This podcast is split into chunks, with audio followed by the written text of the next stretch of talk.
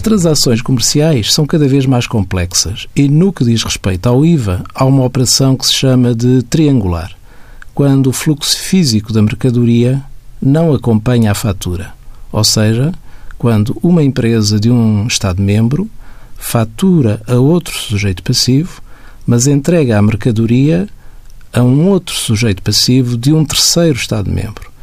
Daí a operação ser apelidada de triangular, porque envolve três operadores económicos de três Estados-membros.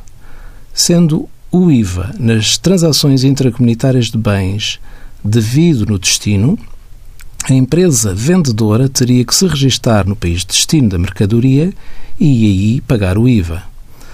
Contudo, com as medidas de simplificação existentes, emite a fatura designando como devedor do IVA o sujeito passivo destinatário da mercadoria e é este que tem de entregar o IVA no Estado membro de destino.